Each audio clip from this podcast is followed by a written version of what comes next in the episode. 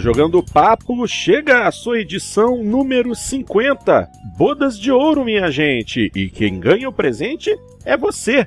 Obviamente, vamos trazer a vocês as mais importantes novidades e os comentários mais relevantes sobre o universo gamer. Esses são os destaques do programa de hoje. Nossas primeiras impressões de Halo The Master Chief Collection e Call of Duty Advanced Warfare, além da lista completa de todos os jogos que vão agitar a segunda quinzena de novembro. Eu sou Fábio Porto e tenho comigo na sala multiplayer os jogadores Dart Range, Xandão, Alisson e Burgarelli. O Jogando Papo está carregando.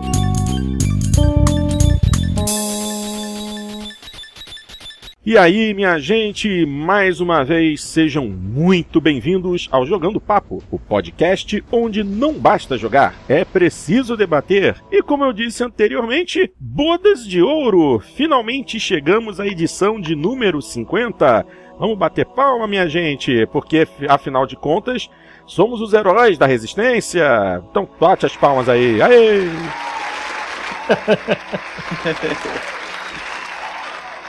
É, porque nós tivemos paciência e conseguimos chegar até aqui. O nosso antigo podcast não chegou tão longe. Vamos ver se a gente continua nesse ritmo. Tá bom demais. E tem novidade para vocês daqui a pouco. Não vou revelar ainda a surpresa que preparamos. 50 episódios. 50 episódios. Salve, salve galerinha do Xbox! Tempo que eu não falo isso, mas eu não poderia deixar passar em branco essa chance Jogando Papo, edição número 50. Se for juntar o tempo do Papo da Coruja, mais o Jogando Papo, já temos aí quase uma centena de programas. Infelizmente eu não estou conseguindo participar, e também até confesso, me desliguei um pouquinho do mundo dos videogames. Agora estou em outro tipo de jogos, mas é um programa que eu ainda tenho muito carinho, tenho um carinho muito especial por todos os integrantes, que têm um conhecimento técnico uma verdadeira paixão por tudo que eles fazem, e principalmente esse podcast, que a cada edição vem ganhando mais ouvintes e ganhando mais seguidores e ganhando principalmente mais respeito de toda a comunidade. Um grande abraço a todos os integrantes, todos os ouvintes e vida longa ao Jogando Papo, que vem aí a edição número 100. grande abraço. Obviamente, vamos seguir o procedimento padrão e dizer para vocês o que andamos jogando. Começando pelo grande Dart Range. E aí, Dart, o que, que jogas? Eu tenho jogado pouquinho nas últimas semanas. Uh, primeiro foi uh, The Walking Dead temporada 2, que eu não tinha jogado ainda, e agora que lançou, lançou no, no Xbox One eu, eu joguei. Daí depois veio o Sunset, o Sunset Overdrive, eu, eu terminei, né? Que eu tinha começado a jogar uhum. no último programa. Sim. Depois veio o Call of Duty Modern Warfare. Modern Warfare? Voltou, é? Advanced Warfare. Ah! e, e agora o Master Chief Collection, desde o início da semana.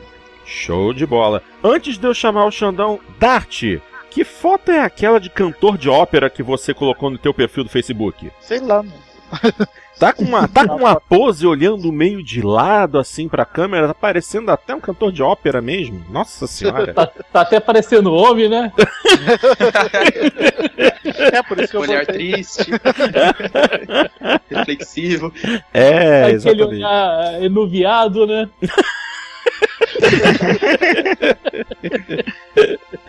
Ai, ai.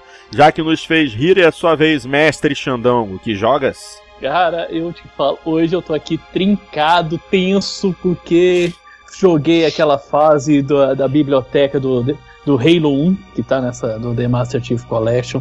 Cara, é muito tenso. Então, o que eu tenho jogado é o The Master Chief Collection. Eu tenho o transtorno obsessivo compulsivo. Eu tenho que começar do primeiro para ir pra, pra frente. Uhum. Então, ainda tô no Halo 1. E também passando raiva com Meg e respawn maluco no Advanced Warfare, né? Ai, santo Deus, santo Deus. Vamos ver daqui a pouco se, uh, se conseguiram salvar essa franquia ou não. Meu querido Alisson, quanto tempo que anda jogando, doutor? Não é? Boa noite a todos. Bom, ao contrário do Dart, eu tô jogando bastante nas últimas semanas. E que beleza. É, não desgrudo do Forza, Horizon 2, não adianta. E agora Master Chief Collection, que inclusive já fechei o primeiro jogo. Confesso que foi no normal, porque eu não sou um jogador muito bom, mas me divirti bastante. E é isso aí. Esperando agora o Far Cry 4. Alisson, você falou o contrário do Dart. O Dart citou cinco jogos que ele tá jogando. Você falou que isso Você é pouco falou que tá jogando pouco? É que eu falei que tava Nossa, jogando viajei. jogos. Cinco! Cara, viajei total. É que eu falei que tava jogando pouco, mas Sim. foi sarcasmo. Entendi. Então, Ah. Dart. Você reclama que tá trabalhando muito, tá? É. Você tem que entender a lógica do Dart. Não, o Dart Eu também perdi tem um, o Dart tem um problema muito sério. Do jeito que o Dart fala, às vezes você não consegue detectar sarcasmo na voz dele, entendeu? é, eu não detectei dessa Nem vez. eu, eu não detectei o sarcasmo. Eu não detectei o sarcasmo, entendeu? Ele não conseguiu posicionar o sarcasmo da forma certa. Tá vendo? Não é minha culpa. É, viu? Nós dois nos com confundimos. a, com a plaquinha, que nem no, Levanta a plaquinha de Ué, sarcasmo. Ter que começar a gravar o, o podcast em vídeo e quando o Dart fazer alguma piada que alguém identifica, alguém levanta a plaquinha. Alguém levanta a plaquinha. Manda no chat, Dart. Manda no chat aqui no Skype. Isso foi uma piada. Pronto. Resolvido. Muito bom. Por último, mas não menos importante, o grande Burgarelli. Fala aí, doutor, o que, que você anda jogando? Buenas, pessoal.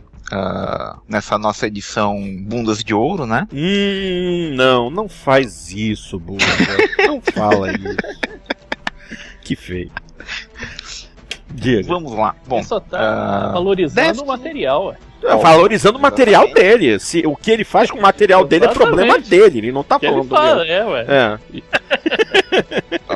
mas não tô falando que é minha de ouro, Horus. Hum, Enfim, fica a dica pra, pra capa do, do Não, não, não, não, não, não, não, não, não, não, não, não, não. Isso, isso não vai nem chegar aos ouvidos do Raymond. Mas vai lá, fala, Burga, o que, que você joga? Muito bem. Ah, Destiny, ah, Halo Master Chief Collection e basicamente eu tenho jogado isso.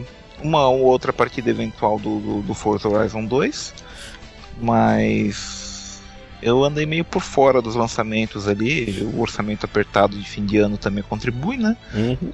Mas sinceramente eu também não tenho expectativa de estar de, de, de tá jogando outro jogo até o The Witcher 3 agora. Tô, tô- já tô servido pro fim de ano. Show de bola. Só pra encerrar, da minha parte, ah, obviamente eu continuo jogando Drive Club. Obviamente eu continuo jogando Forza Horizon 2. E pra quase encerrando a lista de compras do ano, eu peguei o Halo Master Chief Collection. Sim, porque esse é um dos poucos jogos de tiro em primeira pessoa que eu gosto. Como eu já comentei diversas vezes, não gosto de jogo de tiro com temática realista, mas quando a gente fala de ficção científica, a gente a, a figura já muda um pouco, então dá pra curtir. Ah, e para esse fim de ano, muita gente aí reclamando que tá sem dinheiro, né? Então vou fazer a minha parte também. Eu não tenho dinheiro, então só me restaram dois jogos a comprar, que obviamente se trata do GTA V, que eu vou ter que jogar todo de novo, graças à maravilhosa ideia da, da visão em primeira pessoa. E pegar também um jogo que o Dart ama de paixão, esse jogo que o Dart idolatra, que ele acha fantástico, que é o Little Big Planet 3. Então, basicamente é isso. Vamos lá? Que desperdício de. Ah, vai, vai cagar no mato, Dart. Vai, vai, vai cagar bonitinho lá no mato, vai. Jogo bom, divertido, simples, do tipo que você não precisa pensar muito pra jogar. Você bota mais dois, três ou quatro controles e curte com a galera, ou ainda faz isso multiplayer. Qualquer jogo, ah, ele também faz isso com o Master Chief Collection. Sim, faz. Mas eu tô procurando diversão leve, eu não sou hardcore feito você. Entendeu? Vamos lá. Chato. Eu sou chato? Eu sou chato? Palhaço. Agora aquele olhar triste da foto do Facebook faz sentido. Faz, é, é, agora faz sentido, viu? Eu jogo Little Big Planet e eu sou chato. Dá pra acreditar Não, numa o coisa jogo é dessa? chato, não tu. Ah, vai cagar no mato, Dart. Pô, você, você é muito triste, cara. Pô, tudo pra você tem que ser mega hardcore. Fala sério. 50 episódios. 50 episódios. Fala pessoal do Jogando Papo, saudações aqui do Texas. Quem fala aqui é o Celso O'Donnell, o Celso Humilde. E bicho, 50 episódios, que marco bacana, cara. Parabéns, parabéns a todos os membros ativos que estão aí gravando toda semana. Parabéns a todos os fãs pelo suporte, pelos comentários no PXB, pelos comentários no nosso site. É, 50 realmente é um marco muito bacana, apesar né, que se a gente somasse o Papo da Coruja, seriam muito mais de 50 episódios. É, para quem lembra de mim, eu tive o privilégio de estar gravando aí com o grupo a partir do episódio 17 e para mim foi um marco muito especial. Eu tive a oportunidade de fazer muitos amigos é, nesse grupo, nesse, nessas gravações. São pessoas que eu tenho muito carinho, tenho muito contato até hoje. E eu posso dizer que foi, é, foi e é um privilégio fazer parte desse grupo, mesmo estando um pouco afastado no momento. E o que dizer sobre o Jogando Papo, né, cara? O Jogando Papo, ele, ele tem uma coisa muito especial, na minha opinião, porque ele tem é, opiniões muito ricas e muito variadas. Você tem ah, pessoas de profissões, é, um leque de opiniões muito diferentes, de profissões, de backgrounds muito diferentes. Você tem médicos e médicas, você tem advogados, juízes, professores da rede pública, professores de MBA, você tem funcionários públicos, você tem microempresários, ou seja, o, o, o, o leque de opiniões realmente é muito variado, as discussões são sempre muito ricas e a galera tem um bom humor muito bacana. É, eu, antes de gravar com Jogando Papo, era fã e agora que eu não posso gravar, eu continuo sendo fã, ouvindo cada episódio lendo os comentários no PXB, lendo os comentários no site. Realmente é, é um podcast muito especial e vida longa ao Jogando Papo, né, galera? Vida longa. É, hoje comemorando 50 episódios, tenho certeza que vamos chegar a 100, 150, 200. E ah, queria agradecer, cara, queria agradecer do coração é, a oportunidade de fazer parte desse grupo, a oportunidade de poder gravar, é o privilégio de poder ouvi-los. É realmente um privilégio muito bacana. E agradecer aos fãs por toda a interação que a gente já teve. E, cara, realmente aquele abraço a todos. E fiquem com Deus. E por favor, que venham muito mais episódios, porque é divertido demais ouvir vocês. Cara, aquele abraço do Salsão Humilde aqui do Texas. E muita sorte, muita paz. E muito videogame, né, bicho? Aquele abraço, tchau. Pois bem, minha gente, vamos então começar com as discussões de hoje. Primeiramente, vamos falar um pouco a respeito de ah, um dos jogos mais esperados do Xbox One esse ano, Halo The Master Chief Collection. Eu vou pedir para que os meus queridos amigos comecem a falar a respeito, porque não vou mentir, joguei muito pouco, só estou com o jogo há três dias, como a maioria, comecei por Halo 1 e ainda não avancei muito porque, primeiro, estou sendo interrompido o tempo todo pelos meus pais. E segundo, porque o calor está um absurdo aqui no Rio e eu fico com pena do meu Xbox. Então, nem fechei o Halo 1 ainda e ainda tenho o 2, o 3 e o 4 para prosseguir. Vou pedir para que os meus amigos com um pouco mais de experiência possam se colocar e de vez em quando eu dou um pitaco. Uh, vamos fazer aqui um, um, uma enquete. Quem jogou já todos os títulos da coleção anteriormente? Alguém aqui teve eu, essa. Eu! Você eu também. Eu joguei tudo antes já também. Então, então a pergunta de um milhão. Por que comprar a coleção com todos os jogos se vocês já zeraram eles anteriormente? Foi só por causa das conquistas? Foi por causa dos gráficos? O que que motivou essa compra? Eu te faço uma outra pergunta, cara. Hum. Você assiste O Senhor dos Anéis uma vez só? É, acabei de ficar sem ter como responder. Tem jeito, cara. É aquele jogo que quanto mais você joga, você repete, mais você descobre coisa nova nele. É um jogo que encanta você do início ao fim. É uma história muito bem amarrada. A trama dele é muito bem conduzida. Ali a Band, ali, ela soube realmente contar uma história muito envolvente. Ali, cara. né? Criar personagens memoráveis. Uhum. Então, é aquilo que eu te pergunto, cara. Eu te faço essa pergunta. É. É, é a mesma coisa de você assistir O Senhor dos Anéis, assistir O Poderoso Chefão, não, eu não, compreensível. dez vezes. É, não, mas aí você, vezes mas você sempre me emociono. Tudo bem, mas aí você comprou uma vez o jogo e zerou várias num console anterior. Agora você comprou novamente o jogo. Sim, eu zerei o, o Halo 1 e o Halo 2 Num caixão? no, no caixão. Eu tenho Nossa. caixão até hoje, é um console que o, o Alexandre até cobra muito de eu voltar a instalar ele na, na televisão. Né? Tem muito jogo bacana nele Uhum. e eu tenho esses dois jogos nele são e eram sensacionais. O Halo 2, principalmente da, da quadrilogia Halo, né? Que é essa, esse arco principal é o melhor, sem dúvida alguma. Acredito que, que eu não tô, não tô criando polêmica em, em considerar que o Halo 2 é o melhor já feito até então. Questão de história, de desenvolvimento de personagem, Na tudo. verdade é um, é um pouco polêmico, sim. Tem muita gente que, que prefere o Halo 3. Mas aí talvez seja que prefere o Halo 3 por não ter jogado o Halo 2. Não, Tá. não, não, até o. Eu O- desconheço alguém que prefira o Halo 3. Não, é, é, a gente conhece sim, inclusive a gente tem que justificar a ausência dele. o Programed, Ah, tá. o Programed Programed, que prefere o Programed. Halo 3, que a campanha do Halo 3 ele gosta mais do que a do Halo 2. E ele É, jogou é. todos. É, infelizmente, o nosso amigo Programmed não pode estar aqui com a gente gravando, né? Eu vi Ele também sofreu um acidente, né? Ele sofreu um acidente esses dias, ele foi comer banana verde com, com caju e vai ficar uma semana sem conseguir falar qualquer coisa. Meu Deus do céu, banana fez com cachorro. Ai, meu Deus.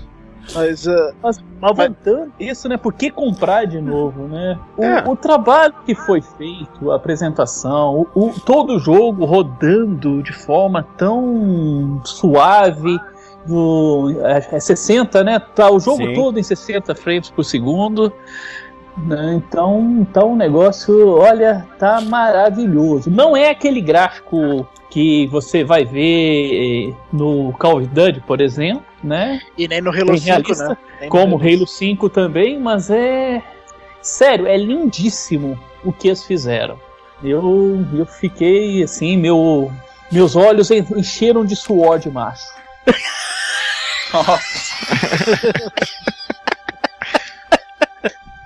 Meu Deus do céu. Eu, eu tinha falado que, que tinha jogado todos, né? Mas na verdade, agora que eu me dei conta que o Halo 2 eu não cheguei a jogar inteiro. Porque assim, eu, eu não tive o Xbox Caixão, eu tive só o, o 360, né? E o primeiro Halo que eu joguei foi o 3. Daí depois eu acabei comprando Halo 1 e 2 ah, do, do caixão e joguei na retrocompatibilidade do 360. Mas só o 1 eu terminei. O 2 eu não cheguei a terminar. Acabei indo jogar outras coisas, não terminei ele. Então o, então, o 2 eu não me lembro tanto pra, pra, pra comparar, mas o, o 1 e o 2 a diferença é, grit- é gritante eh, né, nessa coleção, né, nessa coletânea. É, é gritante e é aquele negócio. O 2 é aquele jogo que. Cara, eu joguei o 2 em, 80, em, no- em 2004. 2004, 2005 que eu joguei o 2. Cara, eu lembro até hoje de fases daquele jogo. Eu lembro até hoje do momento que o Scarab aparece pela primeira vez, que é coisa grandiosa, enorme. Era sensacional, um jogo que fica na, na memória.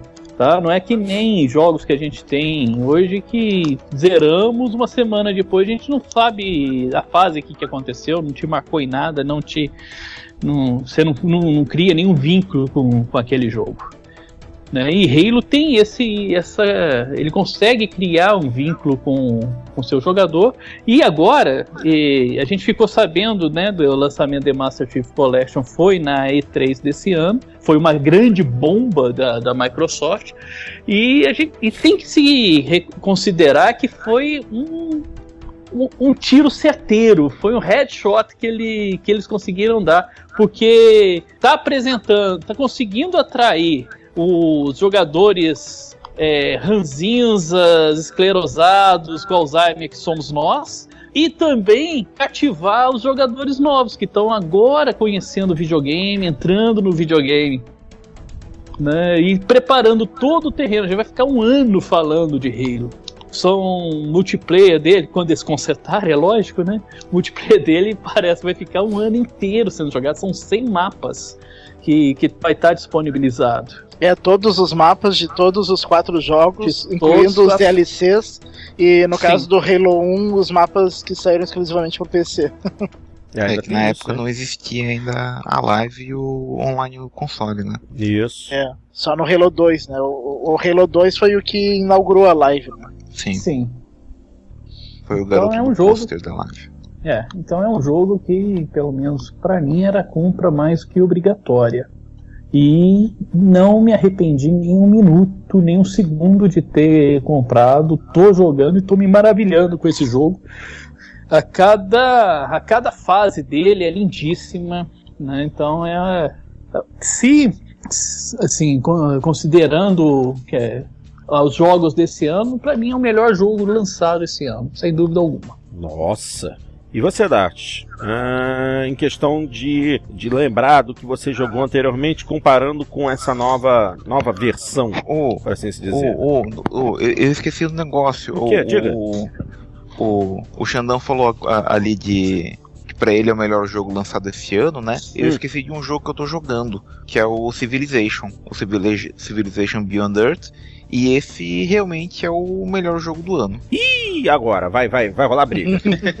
Agora Olha, vai eu não joguei briga. Civilization, né? Então Olha, eu ele sou, nem tá na minha, minha lista. olha, eu sou muito fã de Civilization, mas eu joguei um pouco desse. E pelo pouco que eu joguei até agora, eu joguei acho que um dia inteiro só, depois eu não joguei mais. Ah, eu achei ele o mais fraco dos Civilizations que eu já joguei até agora. Ih, agora vai dar briga do Dart com o Burger. Que comece Cês- o debate. Vocês vocês esperem aí, eu, eu só vou entrar ali na, na lista de amigos rapidinho, excluir um cara da minha lista. eu já volto. O famoso que cara o cara da minha lista. Viu? Não é só política que faz, cria inimigos no, na, nas nossas, nos nossos grupos de amigos. Game também. Fazer o quê, né? Bom, Não, ele ainda é um jogo mas- muito bom, mas Sim. eu- Mas o game a gente consegue levar na boa, conversar. Política não tem jeito, não. tá certo. Política, neguinho, vai com a faca no dente. Pior que é. Que nem futebol. Futebol é política, é, é motivo de briga até rolar tiro. Tudo bem, mas então, Dart, suas impressões a respeito do jogo. Você que jogou tanto Halo 3, Halo 4, ODST, Reach. Bom, eu, eu joguei uh, pouco até agora, porque eu, eu não, não consegui jogar muito desde terça-feira, né? Hoje é quinta, então uh, eu joguei metade do, do Halo 1. Uhum. E na verdade o Halo 1 eu já tinha jogado uma parte dele na edição de aniversário né, do 360, que já tinha esse gráfico melhorado. Uh, só que Mas agora, agora tá bem melhor. não, agora ele tá melhor porque tá em. Na verdade, eles for... usou a mesma edição de aniversário do 360, mas colocou em 1080p e 60 frames, né? Então Sim, tá melhorado isso, nisso. isso é uma melhorada É. gritante. E.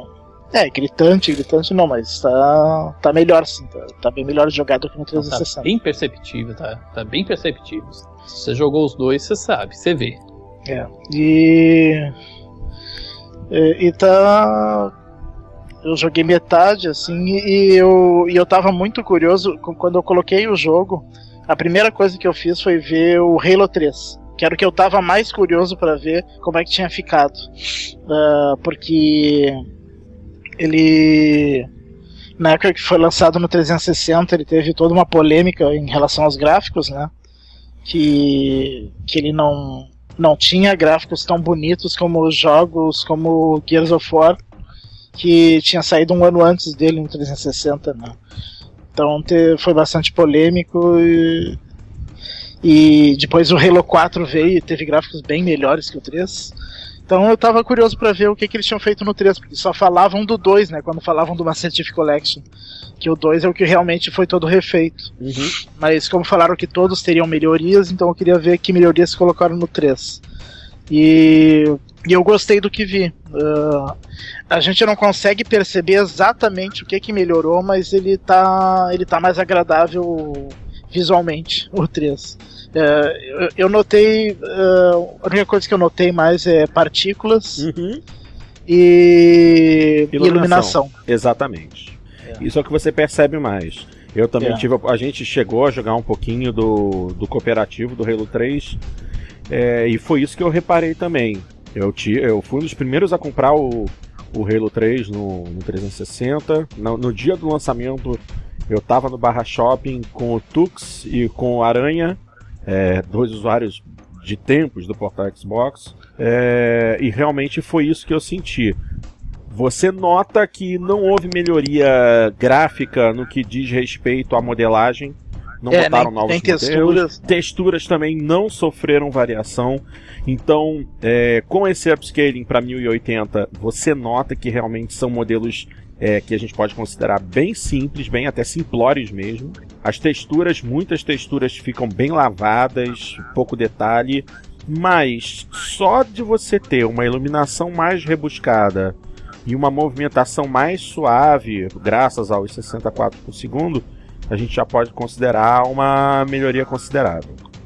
A mira e tudo, você ter uma mira mais precisa graças ao aumento da resolução e o aumento dos frames também ajuda você a colocar melhor a mira para poder atirar. Isso aí não tem que reclamar, o jogo tá bem mais interessante. Uma coisa que eu queria comentar é a respeito da falta de uniformidade na questão de apresentação. Por que eu digo isso? É, a Halo 3 e Halo 4 tem áudio e legendas em português.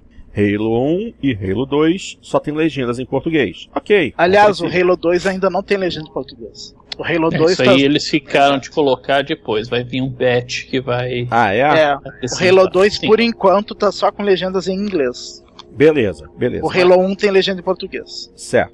Mas uma coisa que eu reparei foi, como eu falei, a falta de uniformidade. As legendas são em fontes diferentes, em posi tem posicionamento diferente. Esse é o tipo da coisa que eu acho que numa coleção, se eles estão unindo tudo, seria interessante que eles mantivessem um padrão para todo o conteúdo. A É fonte porque quebra a harmonia, né? Quebra É, a harmonia. Você tá exatamente. acostumado com um, de repente, isso te salta aos olhos, É. a diferença. Você percebe, vai, isso aqui tá diferente. É, sim. Não é o que eu tava acostumado. Aham. Então isso quebra a harmonia do, do título. É, o Halo, o Halo 1, ele tá com- só com a legenda em português, mas são legendas com uma fonte de tamanho grande, boas de se ler. Aí quando eu- aí Praticamente meia tela, né? Impossível de É. se ler. não, mas assim, mas pô, mas é ótimo porque a, a leitura fica excelente, a, a letra tem um tamanho muito bom e tal. O, o, o estilo da fonte, os contornos da fonte, tá perfeito, é feito para altíssima definição. Aí quando você joga o Halo 3, cara, são as fontes do, do 360 pequenas, borradas, completamente diferentes. Assim, você lê, mas fica claro que não recebeu nenhum tipo de tratamento. Foi simplesmente adaptado para rodar no console. É uma pena, porque eles podiam ter uniformizado, pego as mesmas fontes do Halo 1 e jogado no. pos- posto no jogo, ia ficar, pô, mil vezes melhor. Aí você fica com aquela impressão mesmo de que era a fonte do 360, de 720, que eles simplesmente pegaram é, e expandiram. Aí você começa a notar a pixelização ao redor da fonte. Ficou, ficou péssimo. Péssimo, péssimo. Isso falta aí. de capricho, né? Falta de capricho. Exato. O Xandão falou tudo. Falta de capricho. Esse é Eles o termo ficaram tanto tempo testando o modo online É. para que não tivesse nenhum problema no- depois do lançamento, que as pessoas conseguissem achar o jogo. Aham. que realmente ficou essa, essa falta de polimento assim nessas outras áreas, né? Sim, é, é essa a impressão que fica. Eles podiam ter aproveitado melhor. Eu sei, ó. Plaquinha Levanta, levanta a plaquinha de sarcasmo. Porque, obviamente, a gente sabe. Todo mundo que A jogou o jogo sabe os sacada tem que problemas. subir aí agora, viu? É. A gente sabe que houveram problemas. Inclusive, nós tivemos problema no multiplayer, né, Dart? Lembra, É, o- lembra da, da- como é que ficou ruim de jogar o jogo em um determinado ponto por causa do lag? É. E lag, e lag em Halo é diferente do lag em outros jogos. Em outros jogos, quando acontece o lag, você percebe o personagem pulando de um lado pro outro. O personagem que tá aqui na tua frente, é, no frame seguinte, tá a 10 metros de distância de você. No Halo, não. Eles diminuem a velocidade do jogo até o ponto do, do jogo andar quase a, a um qua- dois, três quadros por segundo para manter os personagens andando é, no, no ponto certo, no momento certo. Fica um lixo o jogo. E isso a gente sofreu. Da mesma forma que sofreu no 360, o que é mais interessante. Porque quando a gente jogou esse mesmo jogo no 360, na época do lançamento, houve o mesmo problema. Quando a conexão tinha problema, o jogo diminuía de velocidade. E repetiu-se agora. E ontem eu jogando com o Alisson deu o mesmo problema uma hora. Sim. E teve umas engasgadas bonitas. E engraçado que quando dá problema no próprio Halo, dá problema no grupo também. É problema geral, na verdade. É tenso isso, pô. Como é o, o jogo, o jogo que basicamente é o, o, o carro-chefe do multiplayer em consoles. Já tra... estamos, estamos falando de agora de redes muito mais velozes que na época do lançamento de Halo 2, por exemplo.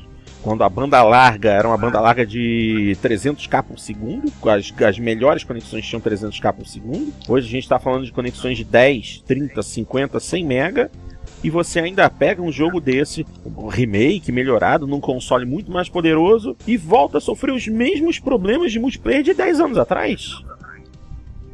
É. Tenso, muito tenso. Mas, bom, isso foram problemas pontuais, né? O multiplayer ainda tá meio bugado. Hoje só, só temos é, dois dias do lançamento do jogo. Hoje é dia 13 de novembro, o jogo foi lançado no dia 11 mas é, a própria 343, que é, a, que é a produtora né, atual dos títulos, já prometeu que está correndo atrás para que os problemas de matchmaking no multiplayer público acabem, reduza o problema de lag no multi, no, em todos os tipos de multiplayer, seja público ou privado. Vamos ver no que, é que vai dar. Na verdade, eles devem estar com o cu na mão, né, cara? Porque É. prometeram tanto esse É. multiplayer pra Microsoft Uhum. e de repente, água. É, Eu, acho que, eu acho que nunca saiu tantos currículos dos e-mails da, da 343 como nessa última semana. Exatamente, viu? É, e, e- e o multiplayer nunca deu problema nos, nos lançamentos dos outros Halo. Cara, é só. só pra quem, se, se alguém estiver ouvindo a gente e não conhece a história do, do que foi o multiplayer do Halo, cara, foi simplesmente um multiplayer que ficou anos e anos e anos entre os três mais jogados da, da live. Trocava a COD e o Halo 3 estava ali ainda.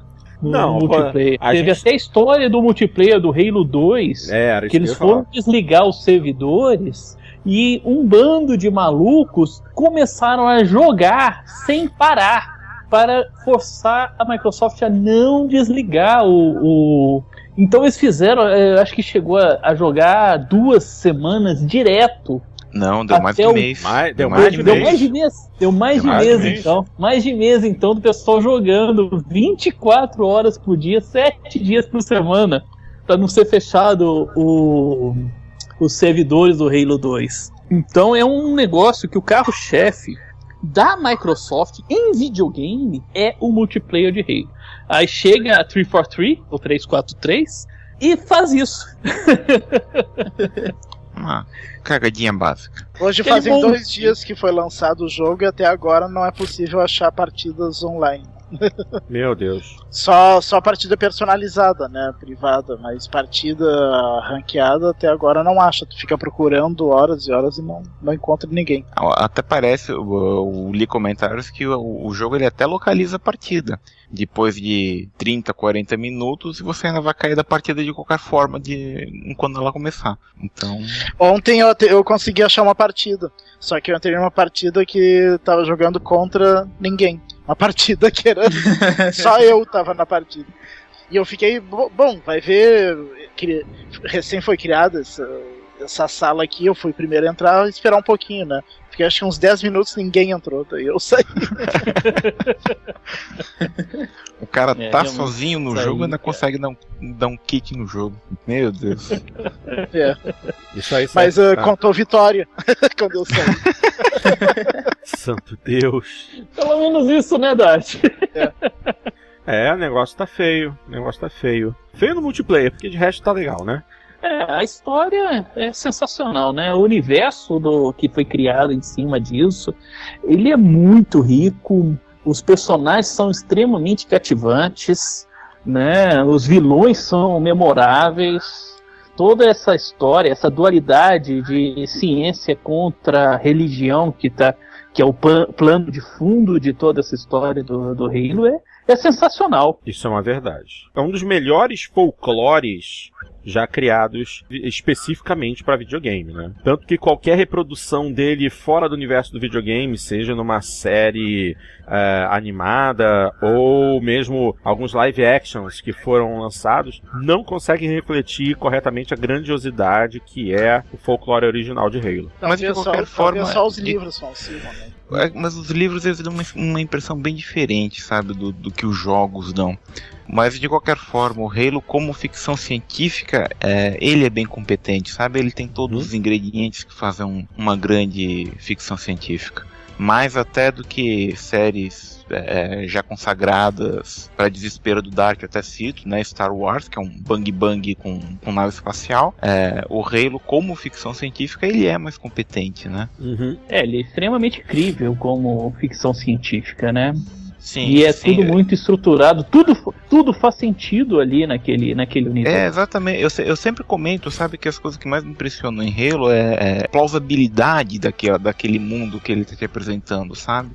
Tipo, o jogo, ele tá, é, logisticamente, ele é correto. Militarmente, ele representa legal o- o- os movimentos que seriam feitos, sabe? É, até a arquitetura dele, sabe? O tipo de arquitetura que você esperaria com uma sociedade em expansão e com necessidade de, de rápido crescimento. Sim. Então é foram extremamente felizes na, na, na fundação do Halo. Sim, muito, muito feliz mesmo. E até a questão também do, da, da própria estrutura de. Se você for analisar, sim, até a própria estrutura de xadrez na hora que estabelece os inimigos, né?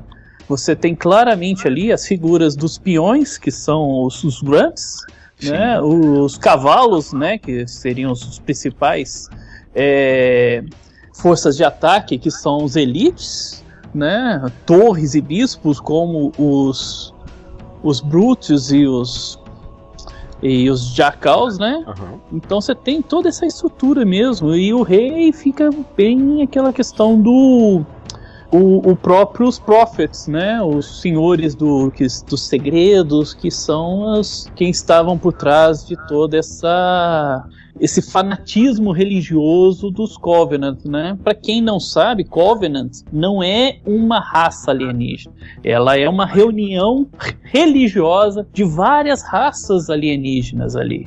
Cada uma daquele, da, daqueles alienígenas, os grandes e tal, são raças diferentes que vêm de universos diferentes, de planetas diferentes, que se juntam por causa de uma fé única. Né, acreditando que ali os Forerunners, né, que é um povo antigo, já extinto ne- nesse tempo, eles eram os deuses antigos. Uhum. Então eles se juntam e os Forerunners eram inimigos declarados dos humanos. E é bem interessante isso, porque a gente fala, como é que pode ser? Os humanos estão chegando a essa, esse desenvolvimento tecnológico agora. Como é que eles podem ser inimigos de uma raça que há milhões de anos ela foi extinta? E na história, isso aí a gente vai ver, principalmente se você começar a ler os livros do, do universo expandido de Halo, você vê que a raça humana ela já existiu anteriormente. E ela foi assim em igual desenvolvimento com os Forerunners e elas e foram os humanos os responsáveis em acordar os Floods. Os responsáveis em criar o Flood foram os Forerunners, mas quem despertou os Floods foram os humanos. E o Flood é essa, esse elemento caótico, esse elemento destruidor, né? Um terceiro elemento que entra nessa estrutura religião contra a ciência, que é o elemento caótico, é o elemento destruidor de dois, dos dois, forçando assim de uma, uma no final uma união para tentar vencer esse inimigo comum que, se não conseguir, vai eliminar tudo ali. Né? Então é uma história assim que é muito profunda, muito assim, muito minuciosa. É, que, pode, que pode ser explorada por diversos ângulos, né? Tanto que. Sim, e é explorada E por é diversos explorada. ângulos, né? Exatamente. A gente tem aí no universo aí, salvo engano, já uns cinco ou seis livros já escritos, né? Acho que em português temos só É. dois até Não, por não enquanto. só, não só os livros, não só os livros, mas temos jogos dentro do universo Halo, mas que não retratam o, o, o arco mais importante, que seria o arco do Master Chief. O arco do Master Chief é o arco principal, É o arco é o principal. arco mais importante. É, mas nós temos Né? aí É o Reach, que- o DST, que abordam Sim. outros, outros campos do universo Halo, é, outras visões, outro, outras situações que ocorrem dentro desse universo, e são jogos excelentes E outros também. tempos, né? E Sim, outros, tempos, né? também.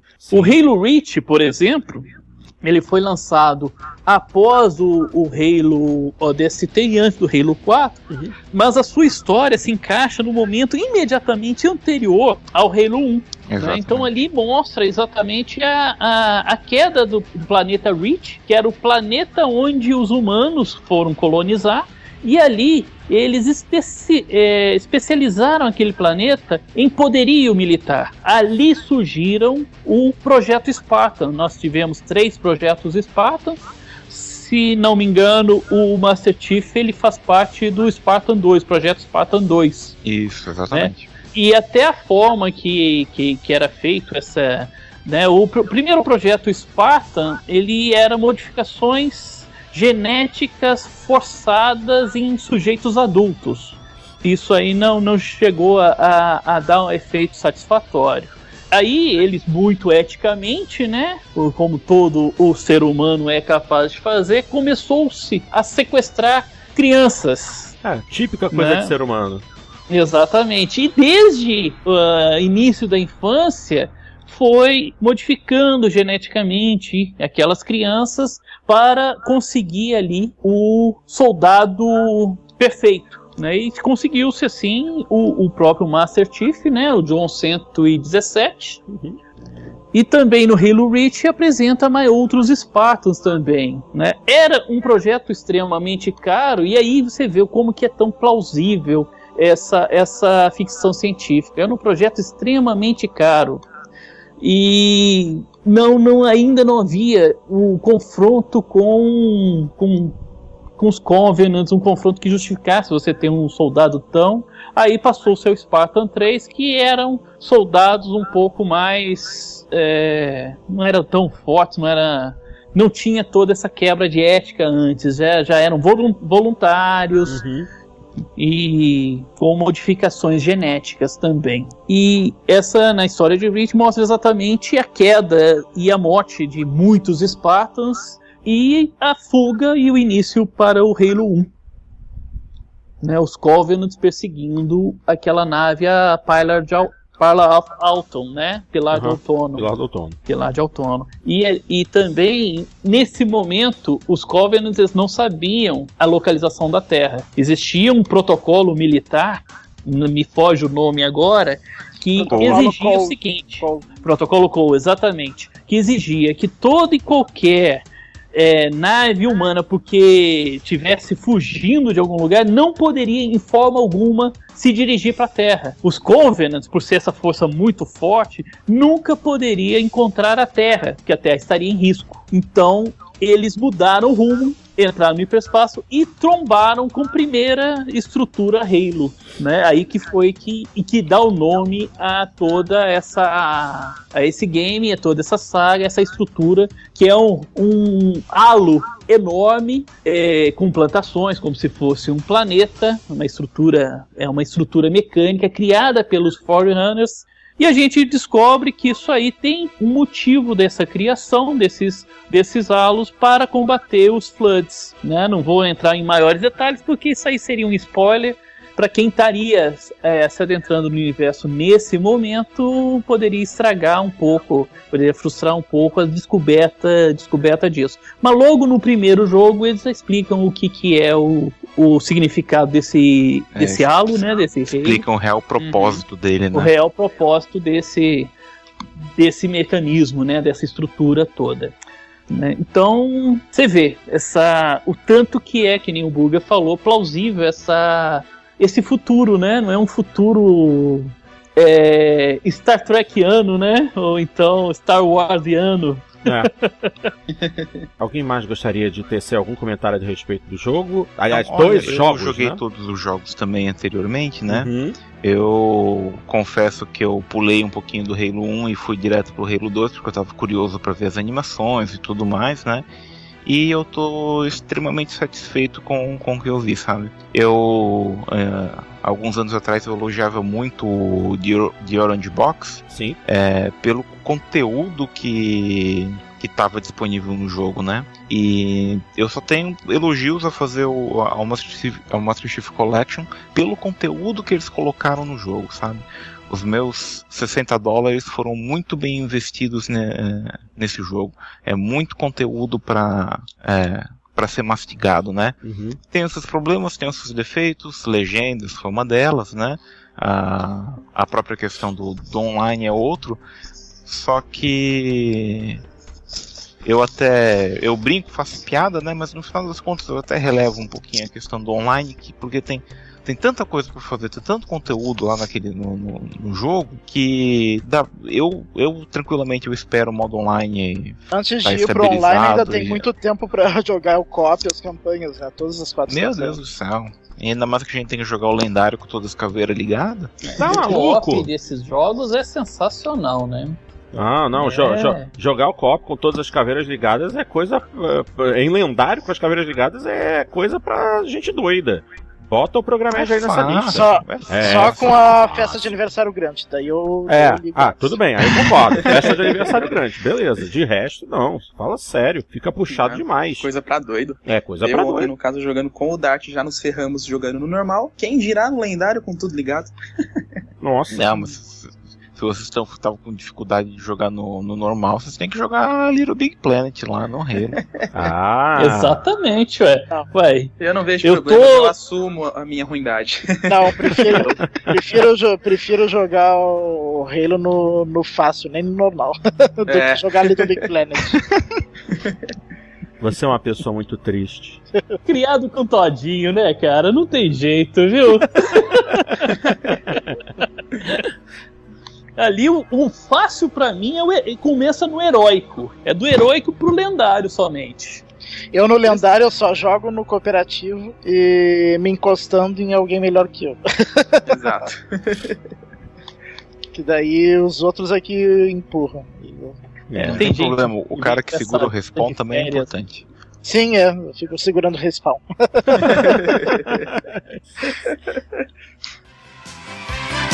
50 episódios. 50 episódios. Fala galera do Jogando Papo, tudo bem com vocês? Aqui quem fala é o DW, também conhecido como The Vledes e outros pseudônimos mais. Eu trago para vocês hoje uma mensagem muito especial relativa aos 50 episódios do nosso querido podcast. Tenho andado bastante sumido das gravações por conta do meu trabalho, que está bastante intenso, e também por conta de uma atenção maior que eu estou reservando para a minha família. Mas é claro, estou sempre em contato com os nossos amigos do podcast. Em primeiro lugar, eu quero dar os parabéns não para eles que fazem mais do que obrigação de fazer esse podcast fantástico que vocês escutam, mas para você ouvinte que suporta a gente, que suportou a gente por tanto tempo e faz com que a gente fique tão satisfeito e feliz em levar esse podcast a cada 15 dias aí para vocês.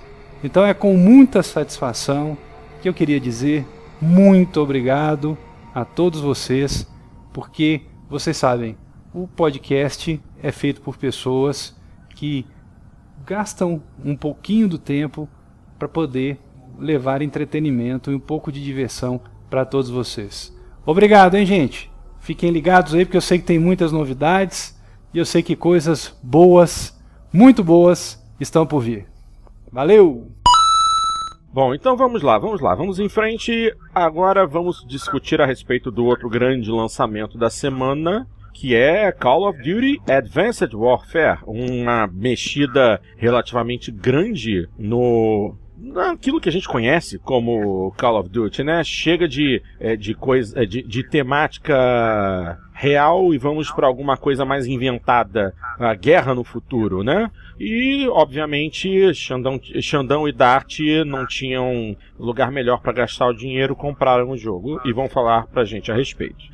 E aí, Xandão, o que, que você tá achando até o momento do título? Olha, eu já zerei a campanha, Eita. tá? Não é uma campanha tão, logo, tão longa, mas é, já zerei. E já tô praticamente já no terminando o meu. Já tô prestigiando, né? Uhum. No, no multiplayer. Tenho jogado bastante ele. Nossa, E. tá jogando bastante, então, que eu joguei bem Sim. multiplayer. Sim. Pra você ter ideia, eu tô prestigiando, o Alexandre tá indo pro terceiro prestígio, né? Nossa. É claro que é daquele jeito, né? O crescimento de patente do no Call of Duty continua no mesmo padrão de sempre. Você deu dois tiros, você sobe uma, um- sobe uma patente. Meu Deus do né? céu. Matou uma pessoa, você já é general. Porra. é sério? Mas isso? brincando, tirando essas brincadeiras assim, isso aí até é um motivo de piada, né, em cima do Call of Duty, porque realmente você sobe de patente muito rapidamente. E uma forma que a a Activision e as suas produtoras do, do Call of Duty, né, que são três, agora são três, né, você tem a Infinite Ward, você tem a, a Sledgehammer agora e a Triarch, Uhum. né, que, que vão agora se revezar de fazer um título, cada um vai ficar responsável do título anual. Então vai se trocar de três em três anos, né? Aquela produtora volta. E uma forma que eles é, encontraram para poder. É, que, as- que nem a gente lembra, fazia o, o primeiro Modern Warfare, você chegava na patente maior e não tinha mais o que fazer. Você já chegou, você já não teria mais objetivo, a não ser continuar jogando e se divertindo com os amigos. Então, uma forma que eles encontraram para, para se tornar cada vez a pessoa que ah, subir de patente, subir de patente, é chegou a determinada patente e você zera tudo e começa do zero tudo de novo, como se fosse soldado raso de novo até chegar a, a general. Né? Isso tem funcionado, por incrível que pareça, eu não gosto desta, desta fórmula, mas por incrível que pareça tem fu- funcionado. As pessoas exibem com orgulho os seus é, os seus prestígios. Eu vejo isso aqui até pelo Alexander mesmo, na e cada vez que só- sobe Não só um prestígio, ele fica como... super orgulhoso. Não só isso funciona, como é uma das razões do sucesso do, do jogo, né? Isso É, é. É um absurdo que você. É como se você estivesse começando o jogo tudo de novo, né? Sem armas, sem ah, os acessórios da arma, né? Mas, é, por incrível que pareça, deu certo e cativou o pessoal que gosta. É um jogo que me agradou sim, tá? Ele é um jogo melhor do que o, o Ghosts. Graças a Deus. muito- Infinitamente, É, infinitamente Foi, melhor a campanha. É, Infinite Wardmente melhor, né?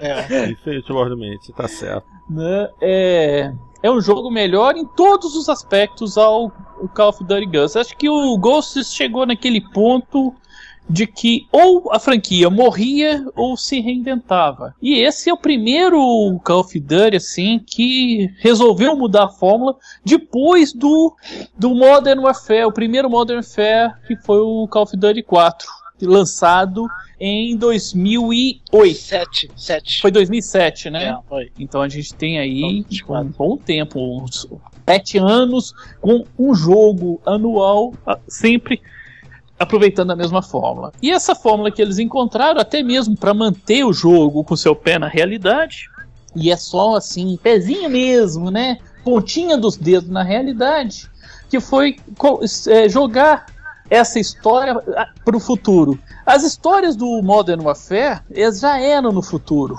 né? Já eram, mas eram poucos anos à frente no, no futuro.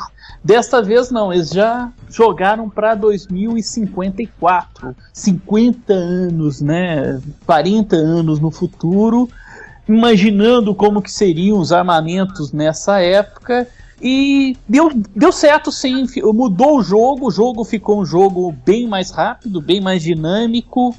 É, Criou-se uma nova dimensão de jogos. Antes você era corria no, no mesmo plano, desta vez aquilo que os codianos tanto reclamavam de quem gostava de Halo, introduziram, né? Que eram os pulos. Agora todo mundo pula, todo mundo tem pulo duplo. Queria ver esse pessoal em 2008, 2009 falando: esse pessoal que joga Halo gosta de ficar pulando. Nós que jogamos COD, que a gente sabe o que, que é batalha, né? Mas sabe que por incrível que pareça, pelo menos no, no pouco que eu joguei do multiplayer, que eu acho que eu joguei no máximo umas 5, 6 partidas multiplayer, uh, eu notei que se, se tu usa demais essa habilidade do pulo, tu acaba morrendo mais. Então tem que ficar um pouquinho mais no chão, como nos antigos. Eu não sei se É notou isso. porque. É, não, é porque acusa no seu. No, no minimapa. Toda vez que você utiliza o pulo, você utiliza o seu exoesqueleto, né? E esse pulo ele não vem do nada, você não se torna um super-herói geneticamente modificado ali. Ele, não- é, ele provém de um exoesqueleto que aumenta a sua força, aumenta a sua velocidade e a sua capacidade de, de pular. É até bem incrível mesmo essa, esse exoesqueleto, até faz lembrar bastante o que o Nicoleles tentou fazer, né? Com a questão do. Na, na Copa do Mundo com um chute inicial. Esse exoesqueleto até acho que pegaram ali e colocaram, né? Mas é, é incrível, é, é, uma, é muito bem pensado, dá uma agilidade ah, ao jogo né? E também na história também. É, ficou legal, ficou, não ficou uma coisa tão frenética e irreal que nem é o Titanfall, né? Aquelas corridas é, enormes que, que se dão, você realmente você tem, você tem muito mais limites de pulo, de movimentação no, no Call of Duty do que no, no Titanfall. O Titanfall é muito mais frenético, muito mais rápido, né, e muito mais confuso por causa disso. Não quer dizer que Titanfall seja pior do que Call of Duty, só quer dizer que é um jogo diferente. Então não, não, não acho justo e não acho válido você comparar Call of Duty com Titanfall. São jogos diferentes, são coisas diferentes, são multiplayers diferentes e você consegue se divertir em ambos sem necessariamente estabelecer que um é melhor do que o outro. Né? Isso vai- vai depender muito do gosto da, da pessoa. Mas aí é uma questão de gosto e não uma questão de méritos do, do próprio jogo. Então é um jogo que consegue se reinventar nessa, nessa franquia, né? Eu gostei des- dessa reinvenção. É uma campanha, né? Voltando para a questão até mesmo de discutir a campanha, é, é aquilo básico do, do Call of Duty, né? São campanhas assim, é, jogos que você se sente um super-herói, né? Você não é um soldado comum, você ali é um soldado acima da média, um- é um super-herói. É momentos com bastante explosões, momentos é, com bastante tensão. É, conseguem, eles conseguem fazer uma coisa que desde o Modern Warfare 2 a gente não via, que era dosar muito bem essa campanha, que era estabelecer fases extremamente frenéticas com outras fases que a gente pode chamar de filler, que são fases para que você possa descansar um pouco, é, se acalmar para poder entrar em outra nova fase frenética. Então ele traz de volta é, aquela fase de infiltração que você não pode ser detectado, ou seja, é uma fase que você praticamente vai passar é, matando muito poucos inimigos e sempre de forma furtiva, como a Aliás, gente lembra uma- uma da fase- né? Uma fase assim uh, do, do Advanced Warfare que eu achei melhor do jogo é que tem que entrar numa mansão lá. e- Exato, é exatamente é, é essa fase, legal né? essa fase. né? Você tem fases também de estar pilotando veículos, né? Então isso também te dá uma é, muda um pouco o, o jogo, você não cansa tanto do jogo e também tem fase você utilizando um mecha, né? Eles conseguiram colocar um mecha, não chega a ser um Titan, mas é um mecha extremamente poderoso. Então é, É, um- é uma mistura de mecha com o- aquele que tinha nos Modern Warfare, que era o. Aquele que era uma. Que, que tu não conseguia matar de jeito nenhum. exatamente. Qual é o nome Exatamente. daquele? Esqueci, me deu um branco agora. É, é, a- a- aqui são os Goliaths, né? Sim, mas lá no- lá era- era os Juggernaut. É, Juggernauts. Juggernauts. São os Juggernauts, né? São os, Ele os- lembra os bastante. Ele lembra Exatamente, mas os bastante- Juggernauts ali eram roupas, né? Dessa vez É. são mechas mesmo, é todo, Sim, tem arma. todo... Exatamente, os Juggernauts do Modern Warfare 3, difíceis de matar, eram roupas, armas, né? Então era... É, é- é diferente isso, mas lembra sim, lembra sim. Então a questão de estrutura do jogo, ela é muito bem pensada, muito bem dosada. Você inicia o jogo e termina ele sem se cansar. Tem momentos de muita adrenalina e momentos para você passar da fase descansando para se preparar para outras fases também e sempre com alguma coisa nova. Então, coisa que questão de gostei- estrutura é muito bom. Uma coisa que eu gostei de- dessa campanha, que fazia tempo que isso não acontecia no, no Call of Duty, é que tu joga a campanha inteira com o mesmo personagem. Ah, alguns Call of Duty, tu ficava até perdido que tu não sabia com quem tu tava jogando, que cada fase era um personagem diferente. Exatamente. Você tinha tu- é. no, nos Modern Warfare, você tinha é, as visões com vários outros é, personagens. Daí tu não te Você pegava nenhum, encanava- nem sabia que personagem É, você encanava dois, três, quatro personagens durante aquela campanha toda. Então, se você realmente não ficasse ligado, se você colocasse no piloto automático, ah, eu vou jogar a campanha, e não se interessasse em realmente parar, pensar um pouquinho, tentar compreender aquilo que está sendo posto na sua tela, e não é somente estante de tiro que estão colocando ali na sua frente, você conseguia identificar que você ali não era aquele personagem que você tinha iniciado na outra fase, e que aquela história ela se encaixava dentro daquela estrutura para dar uma explicação. Né? Sim. Então, mas nesse aí, eles optaram para você ser o mesmo personagem do início ao fim. E É, aí, se bem que que vai- agora pensando no o Ghosts, eu acho que era assim também. Não, o Ghost só alternava entre dois personagens. Sim. É, mas aqui vai a minha primeira Eram dois crítica. irmãos, né, no Ghosts. É, vai a minha primeira crítica a esse jogo, é a questão a história. O personagem que eles escolheram não tem carisma algum. Cara, é um personagem completamente inócuo, bobão, sem iniciativa.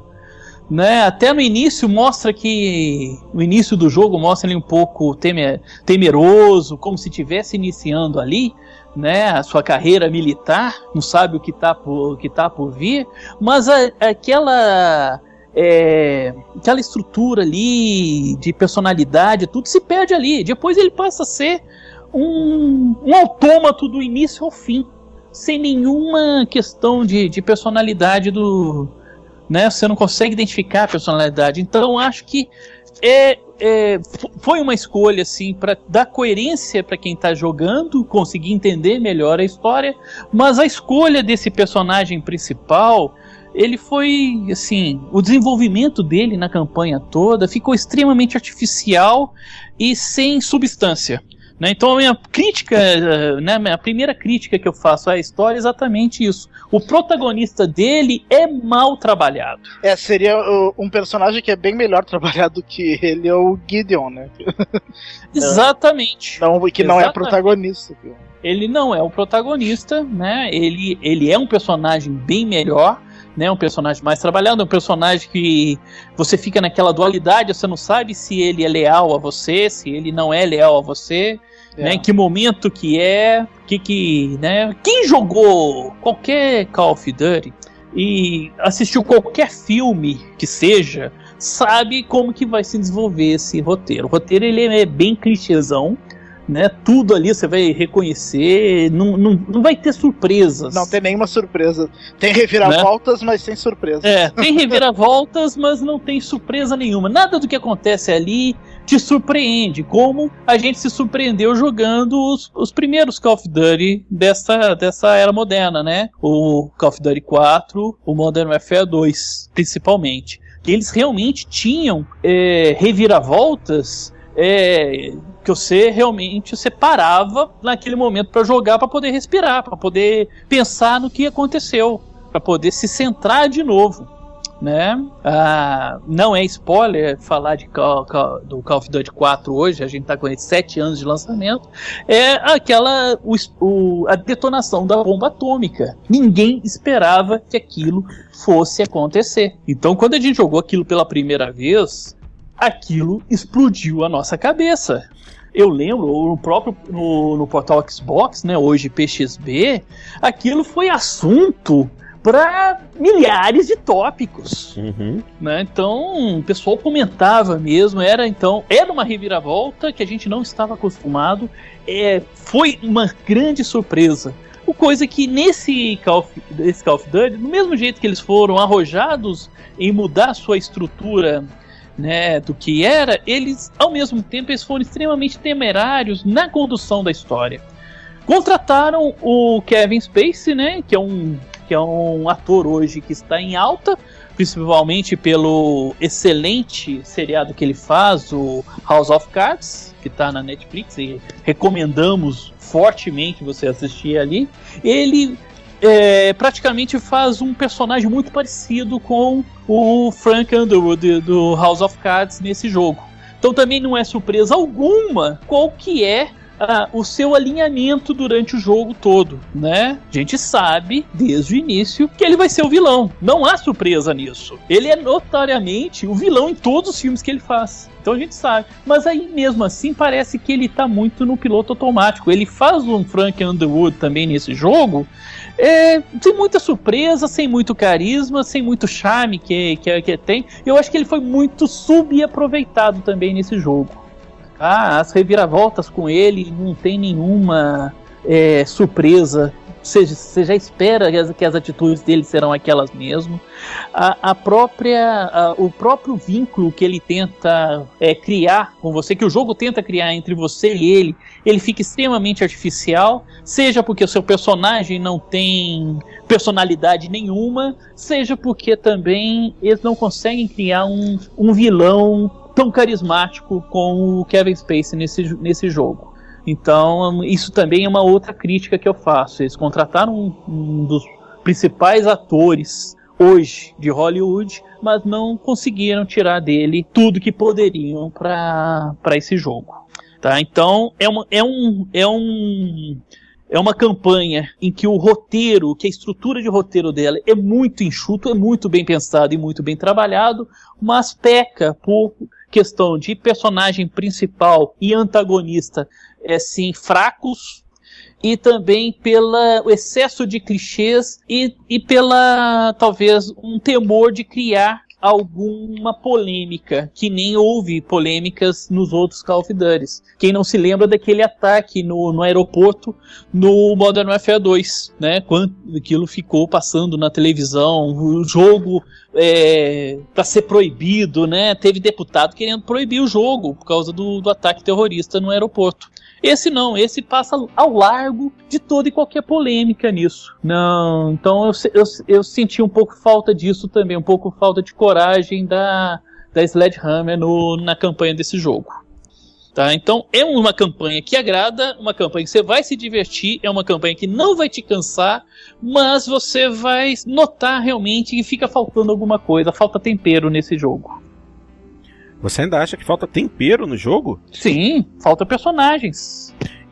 E na questão da, da, da, da parte militar mesmo, é, estratégias, armas, veículos, porque é, uma, é algo completamente novo, né? É no futuro, é, exoesqueleto, armas com, com, com funções especiais, granadas que revelam a posição do, dos oponentes.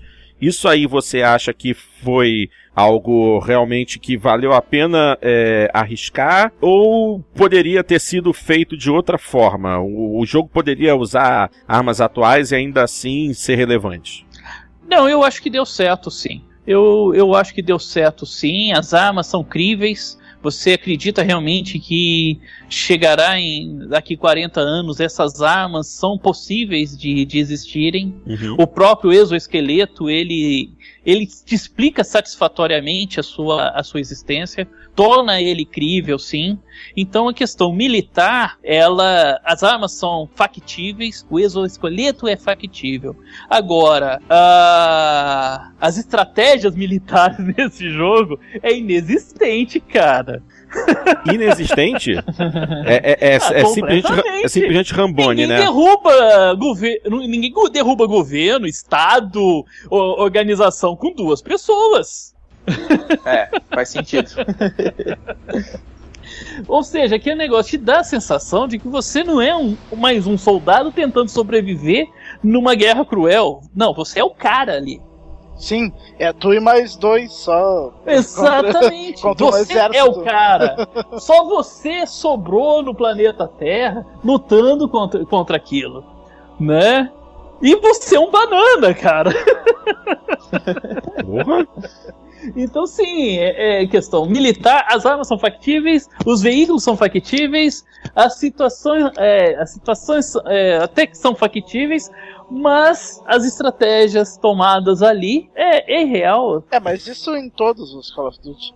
Não, muito pelo contrário. Pelo contrário, se você for relembrar, principalmente o COD 4 e o Modern Warfare 2, não era assim não. Você era um soldado extremamente especializado, como Soap, né, no, no 1 e também no, no 2, na segunda fase do, do Modern Warfare 2, extremamente. Mas as situações ali te colocava você com medo. Era uma situação em que você precisava da ajuda de N outros soldados NPCs também que estavam ali ao seu lado. Você não estava invadindo um estado, não estava invadindo uma nação sozinho. Ali, aqui você faz tudo sozinho, cara.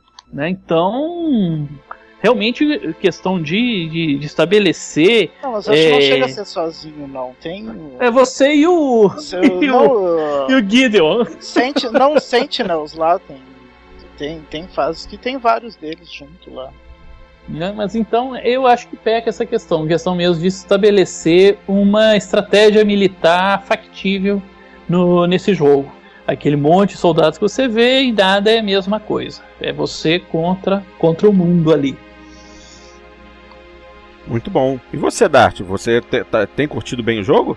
Não, eu, eu concordo com, com praticamente tudo que o Xandão falou. que a, a campanha tá, tá boa, tá muito melhor que a do Code Ghosts. Uhum. Não, não chega no nível do, dos, dos primeiros dois Modern Warfare, mas pelo menos deu um respiro pra, pra franquia, né? Que tava indo pra, pra UTI, né? É, exato. Falou e o multiplayer eu joguei muito pouco mesmo, porque eu tava com, com esses poucos jogos que eu joguei, né? Nesse, nessas semanas. Então eu joguei muito pouco multiplayer. E o multiplayer em si, apesar das, das mudanças de armas e tal, eu achei muito, mas muito. Tu, tu sente que tá jogando qualquer outro Call of Duty, na verdade. Nessa parte eles acho que não mudou tanto assim, apesar das armas novas. E, a- e, a- e até os pulos e tal. Eu não acho que tenha modificado tanto assim pelo pouco que eu joguei. É, eu tenho me dedicado mais ao, ao multiplayer. E, e sim, a- a- eu discordo de você, eu acho que a, a mudança ela é bem sensível. Você tá muito mais rápido nesse jogo. Esse jogo é muito mais frenético que os outros Call of Duty. Mas sempre foi frenético Call of Duty. Sempre foi um jogo rápido. É. Né? Se- sempre foi um jogo que exigia reflexo. Nesse aqui, ele tá exigindo reflexo super-humano. Né? Ele tá muito mais rápido, até mesmo pela possibilidade seguinte. Tem duas coisas ali que tornam esse jogo mais rápido. Qualquer outro Call of Duty anterior, as corridas sempre eram é, por tempo. Você fazia aquela corrida e logo você se cansava. Você não conseguia dar prosseguimento àquela corrida, né? Ao dash. Nesse Agora é caso aqui, infinita? você- agora é dash infinito. Não- você clicou, você, você corre o mapa inteiro. É isso daí, eles Uma- pegaram do Titanfall então. Titanfall. Exatamente. Isso, Inclusive você o corre Titanfall mapa pode inteiro com configurar pra não precisar ficar apertando, né? pra não cansar o dedo. Exato, exato. Nesse aqui você tem que apertar, mas o dash é infinito. Tá? Então você consegue correr o mapa inteiro. Aí dá aquela impressão. Os mapas, eu tava olhando, eles são o mesmo esquema de todos os mapas que eram de Call of Duty. São mapas de médio a pequeno tamanho. Né? Não são mapas tão grandes que nem a gente vê em Battlefield, por exemplo. Mas são mapas pequenos, são mapas quadrados e com várias possibilidades de caminho. E então a impressão que dá com esse dash infinito, principalmente, é que os mapas são menores do que eram no, nos Duty anteriores. Mas não é, a impress é impressão. É porque você consegue cruzar o mapa mais rápido do que conseguia an- antes. Tá? Então tem esse dash infinito.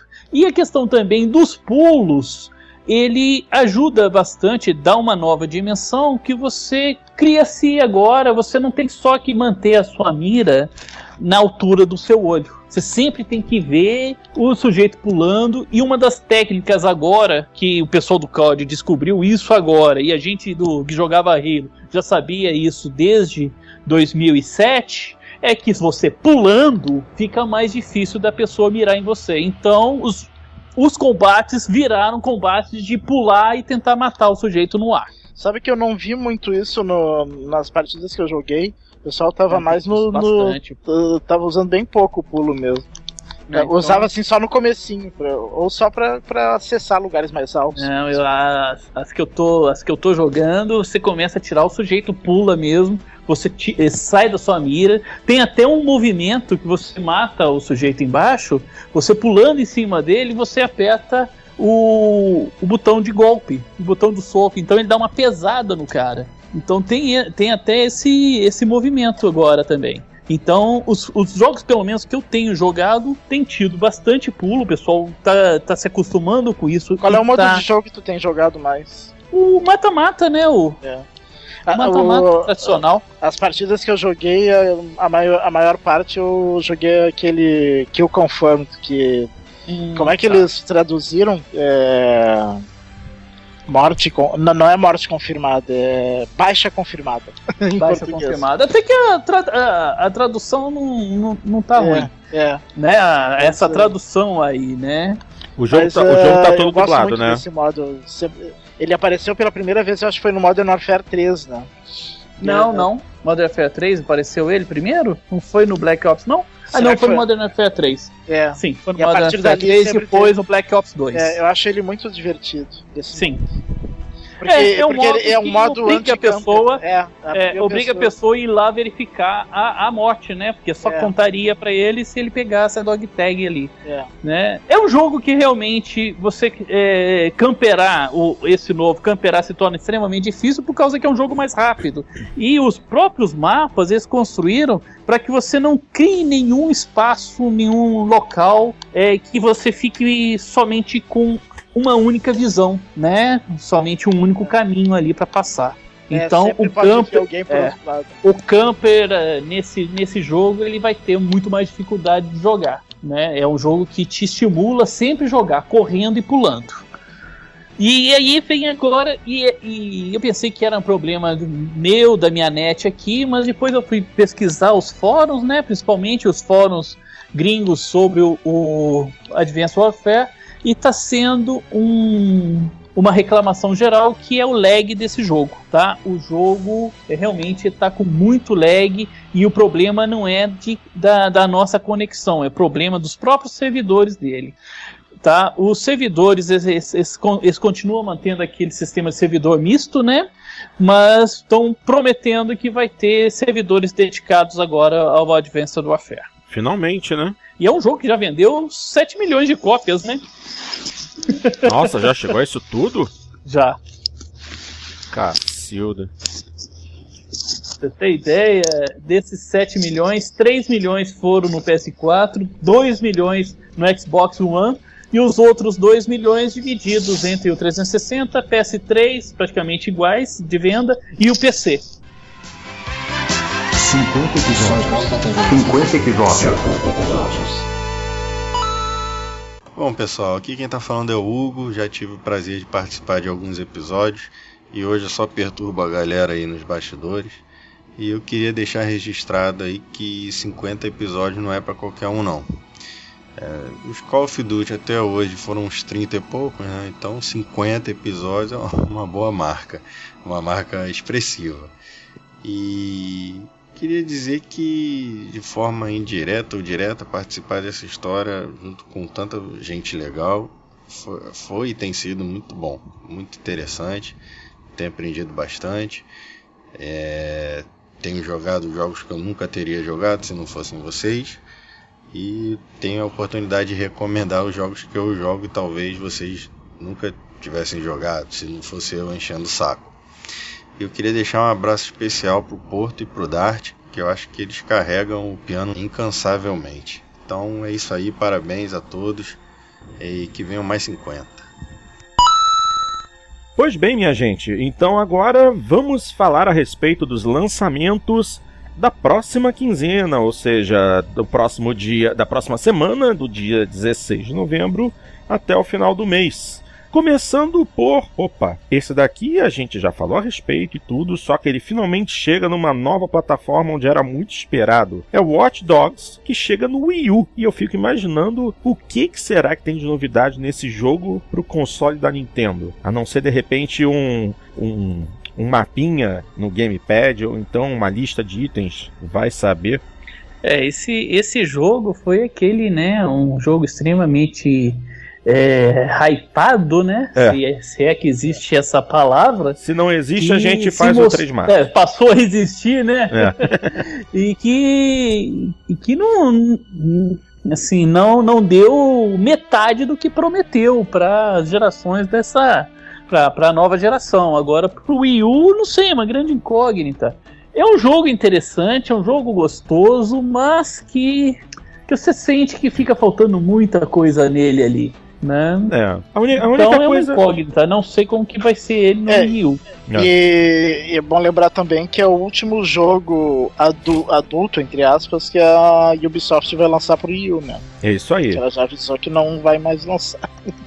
É, isso, isso Ah, aí é o que me chateia. essas notícias corporativas, essas pirraças de empresa, fala hoje que não vai lançar, amanhã eles fazem um acordo e começam a lançar tudo de novo. Isso é tudo é questão comercial. É. É, só dinheiro. É, é, é. É, não. Não, o que eles alegam por ter, pra ter deixado de fazer é que o último jogo que eles lançaram ó, pro Wii U, que foi o Assassin's Creed Black- Flag, vendeu muito mal no Wii U. Eu falei, Não dinheiro. vale, a- é, não vale a pena. É dinheiro, não é por causa que é um console que está Sim, é. sendo voltado mais a um público É, não da, é, de idade. Né, de menor idade. é, não, é, não, é por isso. é por causa porque que não vendeu. É que não tá vendendo. Esse tipo de jogo não tá vendendo no Wii U. Mas deixa a- agora que, que o Wii U começa a ser extremamente interessante com esse tanto de, de jogos bacanas que dá vontade de jogar. É, vai com certeza aumentar as vendas. Logo, logo a Ubisoft vai começar a olhar isso com outros olhos. Não tem dúvida disso. Va- vamos torcer para vamos torcer para isso acontecer mesmo, que isso seja verdade. Porque afinal de contas, o Wii U, por, por mais que seja um produto da Nintendo, ele tem poder para que se possam fazer alguns jogos mais sérios, entendeu? E o público do Wii U, na sua grande maioria, é gente mais velha que curte títulos mais simples. Tem, tem muita criança, obviamente, mas também tem muito adulto que tem o Wii U, justamente porque tem os jogos mais família ou os jogos mais leves, aqueles que são mais para passar o tempo, curtir com sem, sem muito, muita dor de cabeça. É, são jogos para quem não quer muita dificuldade, quem não quer. é, não, é o, não é aquele hardcore.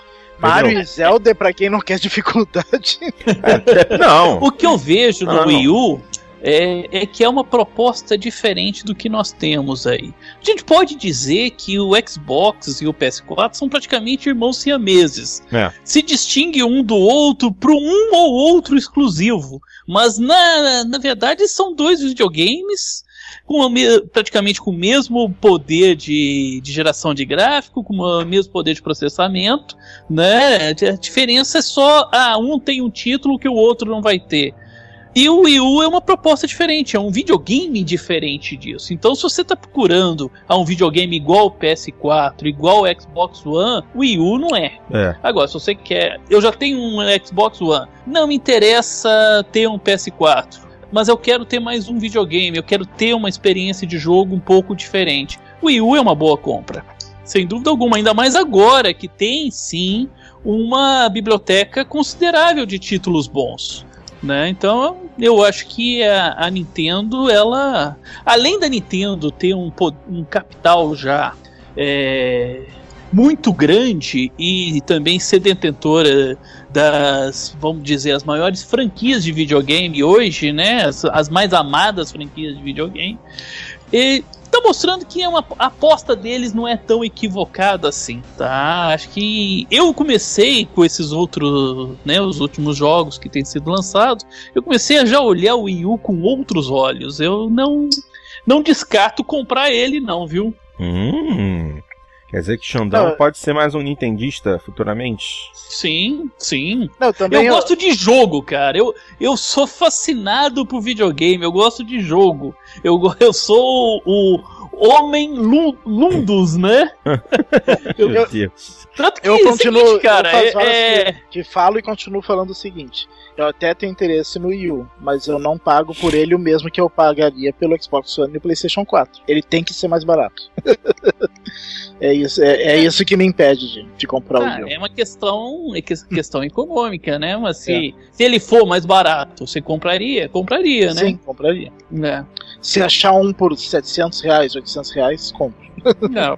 Olha, não tá muito difícil, não, tá? Hum, Acho que acredito que não. Ele hoje, quanto que tá na loja? 1.200, 1.400, é isso? Não, o preço dele oficial, ah, o nacional, é 1.800. 1.800. Às vezes se vem promoção por 1.500, 1.300, Sim, 1.400.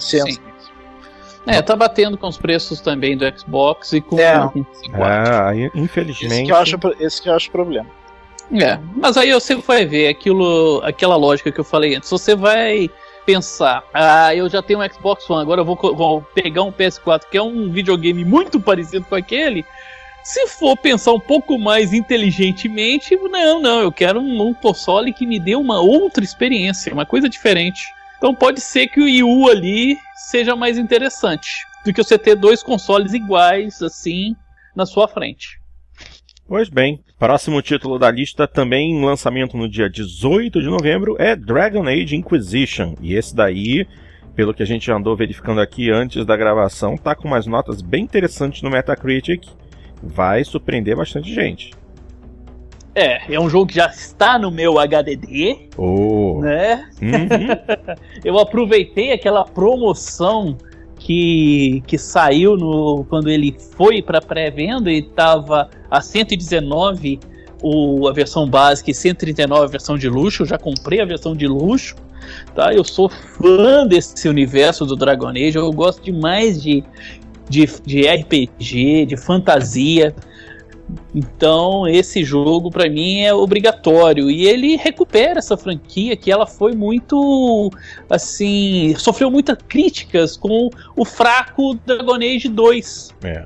que tinha sido lançado para a geração passada, tem uns dois anos, salvo engano, que foi um jogo bem mais fraco do que o o Origins que tinha já saído há mais tempo para a geração passada também. Então é um jogo que já está no meu HDD. Eu já tô vendo o pessoal jogando ele com através do EA Access e tô assim roendo as unhas para terça-feira. ah, tá se ruindo, né? Vai pegar esse, Tati? Não, não. Eu, eu gosto muito do- dos. uh, da BioWare, que eu sou fã de Mass, Mass Effect, mas eu não, não sou muito fã de jogos com temática medieval, assim. No- então nunca me interessei muito pela franquia Dragon Age. Mas eu não descarto mais tarde, em alguma promoção, acabar comprando esse. Tá certo. Mas por enquanto não. Beleza, beleza. Ah, Se for fa- barato, até ônibus pra, pra cidade errada, né, Dati? Você vai, né? É. Não, ou, ou quem sabe quando, quando ele entrar no, no cofre do EA Access, daí eu assino de novo o EA Access, que eu cancelei agora, né? E jogo ele. Tá certo. Próximo título da lista, também no dia 18 de novembro. Ih, alguém aí ainda gosta de luta livre? É WWE 2K15. Eu sei que o Luquita adora. é. Essa é aquela, é, é aquela que é a galhofada, né? Ah, os lutadores fantasiados, muita. é, muita atuação, né? Isso. O WWE. Aqui eu acho que é o, é o antigo Telecat, né? É o jogo do Telecat. é isso mesmo, é o Telecat mesmo. É, tinha que ter aquele. é, era Big Boy Marino, alguma coisa assim? É, exatamente, Big Boy Marino. É. Mas ele, é, não, ele não é do. Michel Sedan. Se um dia aparecer o Big Boy Marino e o Michel Sedan lutando, eu compro. Eu só me lembro do Diabo Loiro. Diabo Loiro e o BA. Ah, mas, ah, mas esse aí é desse tipo. Eu, eu sempre tive, eu tive a impressão que ele era sério de, de MMA, não é? Sabe de Jogo. nada, inocente. de nada. Eu achei que esse jogo fosse da do MMA verdadeiro mesmo. Não, não. Não, não, você- é não, O WrestleMania, né? O UFC, assim. É, você tá Não. confundindo, você tá confundindo o UFC MMA com WWE, não. O o UFC é artes marciais mistas, MMA. WWE não, é, é luta livre mesmo, pancadaria, aquela coisa, é aquela coisa falsa que a gente conhece. Que tapa de mão aberta, né? Que É, exatamente. Exatamente. É nesse nível mesmo. Então, O, o Hulk Hogan tá ainda, cara? Acho que o cara deve ter uns 90 anos de idade. Ah, boa pergunta. Não lembro. Mas eu acho, se, Né? bobear, se bobear, deve, ele deve aparecer como personagem jogado. Caramba, eu lembro dele no, no filme do Rock. eh, Foi o Rock 2 ou Rock 3, do Rock 3. Que era o Thunder Lips. E ele já era velho naquela. Porra. Ai, meu Deus do céu. Pois bem, próximo título, opa, esse também é grande e bem esperado, também no dia 18 de novembro, Far Cry 4. E aí, gente? Ah, esse também eu tô esperando muito esse jogo. Ainda não, não fiz a pré- pré-compra dele, mas devo fazer no final de semana antes do seu lançamento. As notas dele vieram tão bem altas os, ah, das críticas até então, tá com 18 críticas e tá com 87, né? É um e, e olha só que interessante. Esse também é da Ubisoft, né? E não teve o embargo de críticas. A Ubisoft não, não proibiu as críticas serem publicadas antes do lançamento. E como aconteceu com Assassin's Creed Unity. E a gente vê exatamente um, um abismo entre um e outro, né? O Assassin's Creed Unity está extremamente sendo criticado e mal, é, né? Como um jogo cheio de problemas. E teve embargo até metade do dia do lançamento, né? Exatamente, exatamente. E eles vão muito pela aquela questão. É, a primeira semana do lançamento do jogo, o que vende o jogo é o hype, é o marketing que foi feito em cima dele. Muito pouca gente ali jogou, pode dar alguma opinião, então chegou a, a terminar. Então, essa primeira semana, o que vende mesmo é o marketing. Depois é que começa a ser vendido o jogo pelas suas qualidades técnicas e de, e de arte, né? E, e por isso que o embargo é extremamente é, interessante quando o jogo tem muito hype, mas a, a, a sua qualidade ela não segue. E dizer que a, que a Ubisoft não sabia que a qualidade ia ser ruim, porque já devem estar. O jogo, foi, o jogo foi lançado para nós, consumidores. Na, naquela data, mas a Ubisoft já tá jogando com seus testadores há mais de mês aquele jogo. Uhum. E já sabe, lógico, que tá com problema. Aí coloca, não, esse jogo tem um deadline, tem que ser lançado nesta data. Se não ser lançado nesta data, a gente vai ter problema com os nossos acionistas, vamos ter problemas com o, o, com o jogo, vamos ter problemas com a mídia, então vamos lançar nessa data e depois a gente vai resolvendo. Vai se vender muito aquela semana, mas então, para a gente não perder a semana de venda de marketing, a gente proíbe de ser feito o- os reviews antecipados dele. Vamos só permitir review de jogos que a gente tem certeza que vai ser bem é, avaliado, como está sendo com o Far Cry 4. É bem capaz de eles fazerem esse tipo de coisa, né? Ah, não tem dúvida que eles fazem isso, Do, não. je- do jeito que esse- do jeito que eles gostam de manipular pra fazer com que um, um título é, sobre- se sobreponha a outro em questão de importância e tal. É bem nesse nível mesmo. Parece, Cara, a gente parece tá falando de, de coisas assim, de milhões de dólares. É, Uma mas coisinha dessa aí tem uma diferença, são milhões de dólares. Né? Então é briga de cachorro grande. É, exatamente, você falou tudo. Briga de cachorro grande. Pois bem, próximo título da lista, esse daqui aparentemente só eu vou comprar pra jogar, talvez não compre no lançamento, mas esse eu quero ter. É Little Big Planet 3, que vai estar, vai estar disponível para o PlayStation 3 e para o PlayStation 4. E esse vai ser o meu segundo título do PlayStation 4, se Deus quiser. Esse eu não vou nem comentar nada, porque eu amo o jogo, sempre adorei. Tenho os dois do PlayStation 3, me diverti demais. Baixei muitas fases e muitos joguinhos criados pela comunidade. É hiper divertido. A única pessoa que não entende muito bem aqui o conceito do que é diversão é o Dart, mas não vamos falar a respeito disso. vamos em frente. Diversão é Sunset Overdrive. Ah, tá, tá. Teu conceito, eu- teu conceito, teu conceito de, de diversão tem que envolver zumbis, então deixa pra lá. É, Zumbi não, Mutantes. mutantes. ah, Mutantes. tá, tá, que agem exatamente como zumbis. Vamos em frente, porque é, é, temos muito a falar ainda e eu ainda e eu quero concluir a compra que eu tô fazendo no cartão de crédito nesse momento. Mas vamos lá. É, também no dia 18, finalmente o remake. O remake não, o remaster de GTA V para a nova geração. Também no dia É, 18. eu lembro Ah, que quando foi lançado o GTA V na geração passada, todo mundo falava, pô, mas esse aí seria o jogo da geração que ia vir, né? Da nova geração. Tá aí, o jogo tá aí. É o jogo da nova geração também. Ou seja, não tem nem mais como. é, não tem nem mais como dizer, ah, não, não, não, não quis comprar porque eu queria ir na nova geração. Agora já tem nova geração. Se você não comprou o console Sim. novo, você tem que comprar o maldito console e comprar o jogo. Porque não tem mais desculpa. E, e é o jogo ali, a Rockstar, ela é soberana em fazer esse tipo de jogo. Tá, mesmo sim, se você já jogou ele na geração passada, garanto que você pode jogar ele de novo e se divertir tanto quanto se divertiu aquela hora. E às vezes até mais, Mais. porque você começa a perceber é, referências, algumas coisas que ela coloca lá que passou despercebido pela primeira vez. Eu acho que é um jogo também, assim, de compra obrigatória nesse final de ano. Uhum, sem dúvida nenhuma. Concordo plenamente.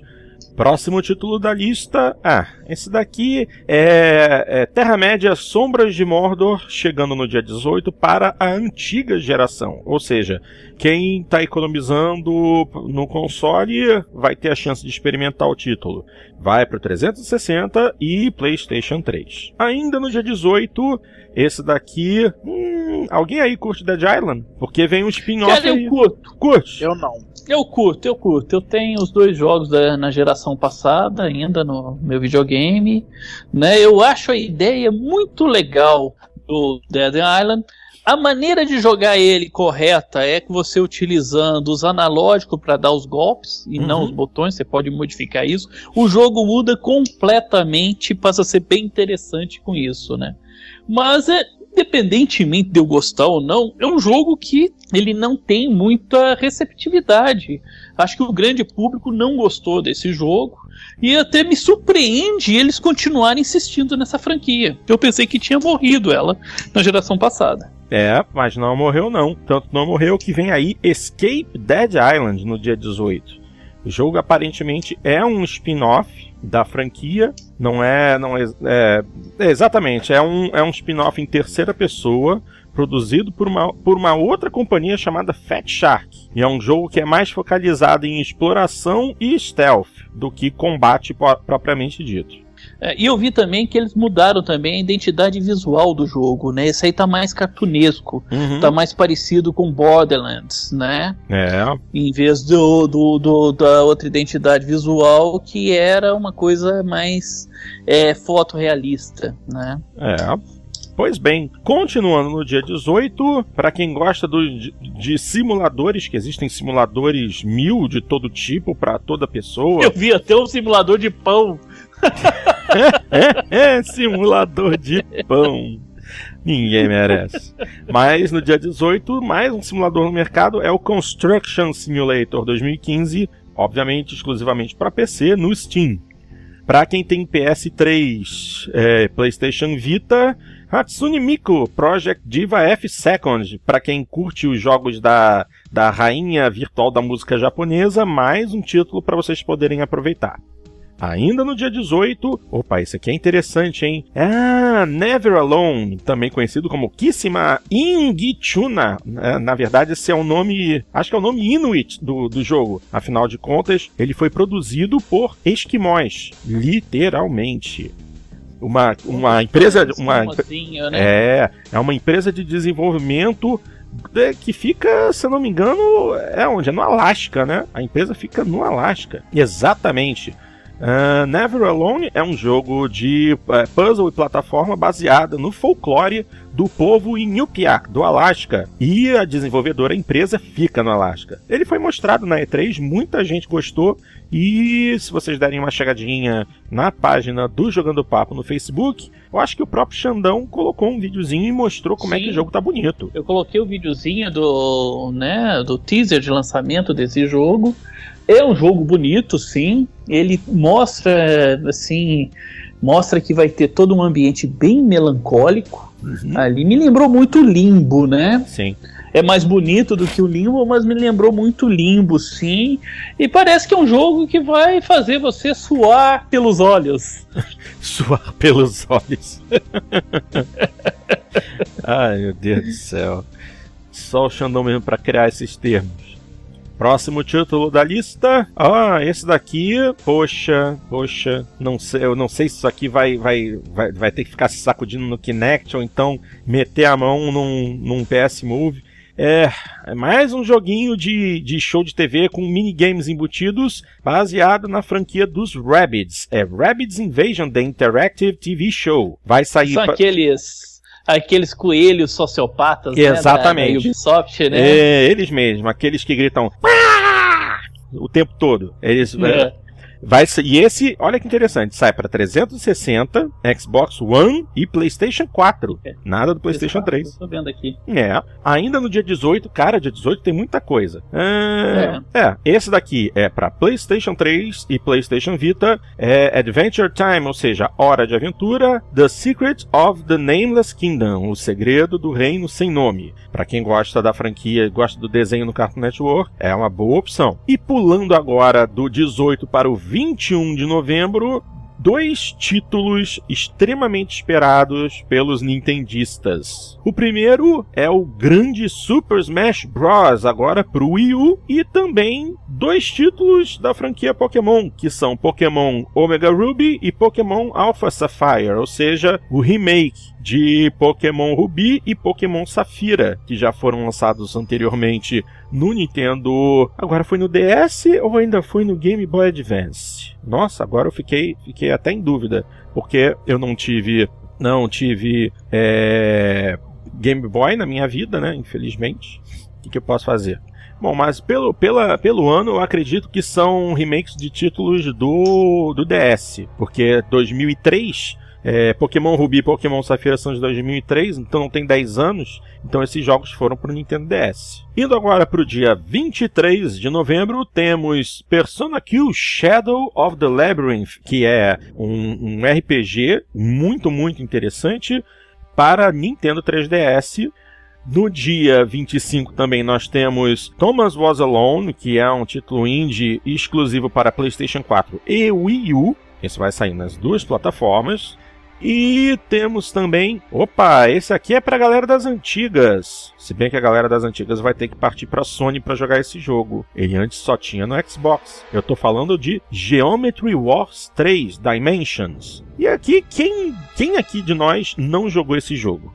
que, que não jogou? É mais fácil perguntar quem que não jogou. Porque todo mundo É. aqui jogou pelo menos um pouquinho, né? Foi um jogo excelente Sim, no é um Xbox. jogo, um jogo abstrato, extremamente viciante, bonito, né? Então, Simples de jogar, né? Não, era um grande jogo da Bizarre. Vocês lembram da Bizarre, de PGR? Ou, ou, nem fala. Que, Não. nem fala que meus olhos já começam a suar.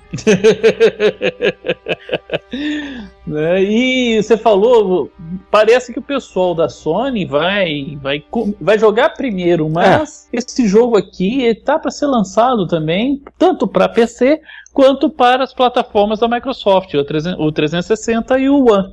Exatamente. Só que pelo que estamos vendo aqui, inicialmente a galera da Sony vai começar a aproveitar antes da galera da Microsoft. É interessante notar também que esse jogo está sendo desenvolvido pela Lucid Games, uma empresa que pouca gente deve conhecer, mas vale a pena citar que foi criada por antigos funcionários da Bizarre Creations. Então, eles mantiveram o nome Geometry Wars a bordo e estão lançando o terceiro jogo da franquia agora. que bom que essa não morreu. Ao contrário de PGR. ah, deixa pra lá. E por último, no dia 27 de novembro, exclusivamente para PC, um jogo de aventura chamado Raven's Cry, é, que conta a história de um pirata que tenta vingar a morte de sua família. Esse daí só no Steam, minha gente, infelizmente. Infelizmente, não sei. Só o tempo dirá, meu querido, só o tempo dirá. E basicamente é isso, minha gente. Estamos chegando ao final de mais uma edição do Jogando Pá. Obviamente, temos que fazer o nosso jabá, começando pelos nossos parceiros do PXB, a maior comunidade brasileira de Xbox. Lar do Jogando Papo e um excelente fórum voltado para todas as plataformas de videogames. Tá, não, não conta para ninguém não, a gente tem uma certa preferência pelo Xbox lá, mas deixa, deixa estar, deixa estar.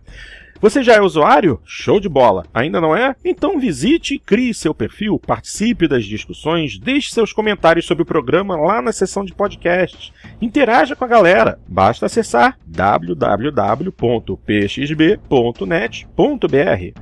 Vamos comentar também sobre os nossos parceiros do Renegados Cast, um podcast cheio de energia, feito para agradar os fãs da zoeira, feito com um pouco de tudo para quem curte música, filmes, livros, séries, ou seja, o pacote completo. Interessado? Então dá uma chegadinha no www.renegadoscast.com. Ouçam, curtam e compartilhem com sua galera. Também, obviamente, não podemos esquecer da Torre dos Gurus um site com tudo que o público geek e nerd busca. Notícias e novidades sobre games, séries, filmes e muito mais, incluindo podcasts divertidíssimos sobre todos esses assuntos. Portanto, não deixem de visitar a torre. Basta acessar o www.torredosgurus.com.br. Por fim, não deixem de enviar suas mensagens, dicas, sugestões e críticas para o nosso endereço eletrônico jogandopapo@jogandopapo.com.br. Mandem inclusive uma gravação em áudio. Quer ouvir sua voz no programa? Então manda um arquivinho, formato MP3, no máximo assim uns 3 minutos para não ficar longo demais, tá bom?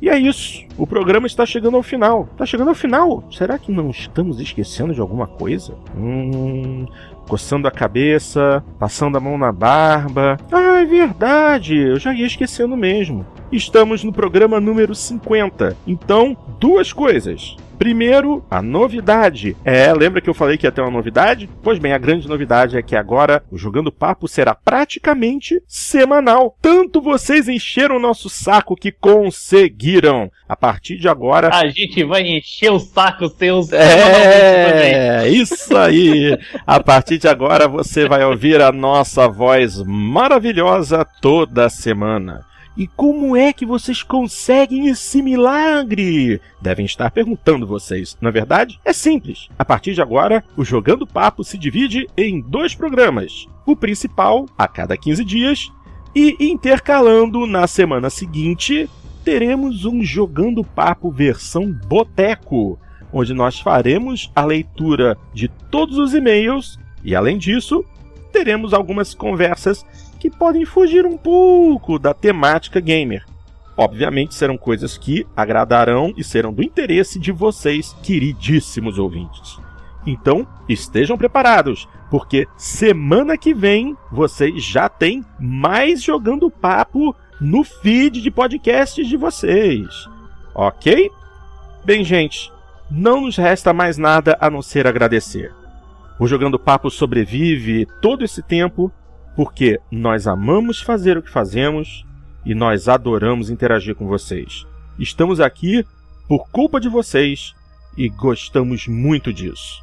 Então, é, em nome de toda a equipe, eu gostaria de deixar um grande abraço a cada um de vocês que nos ouve.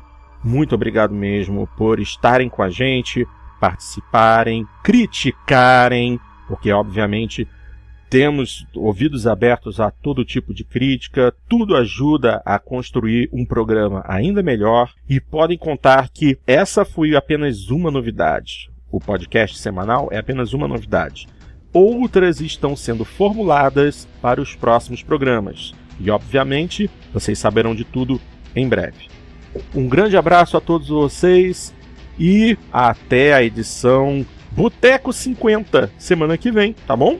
Valeu, gente. Tchau, tchau.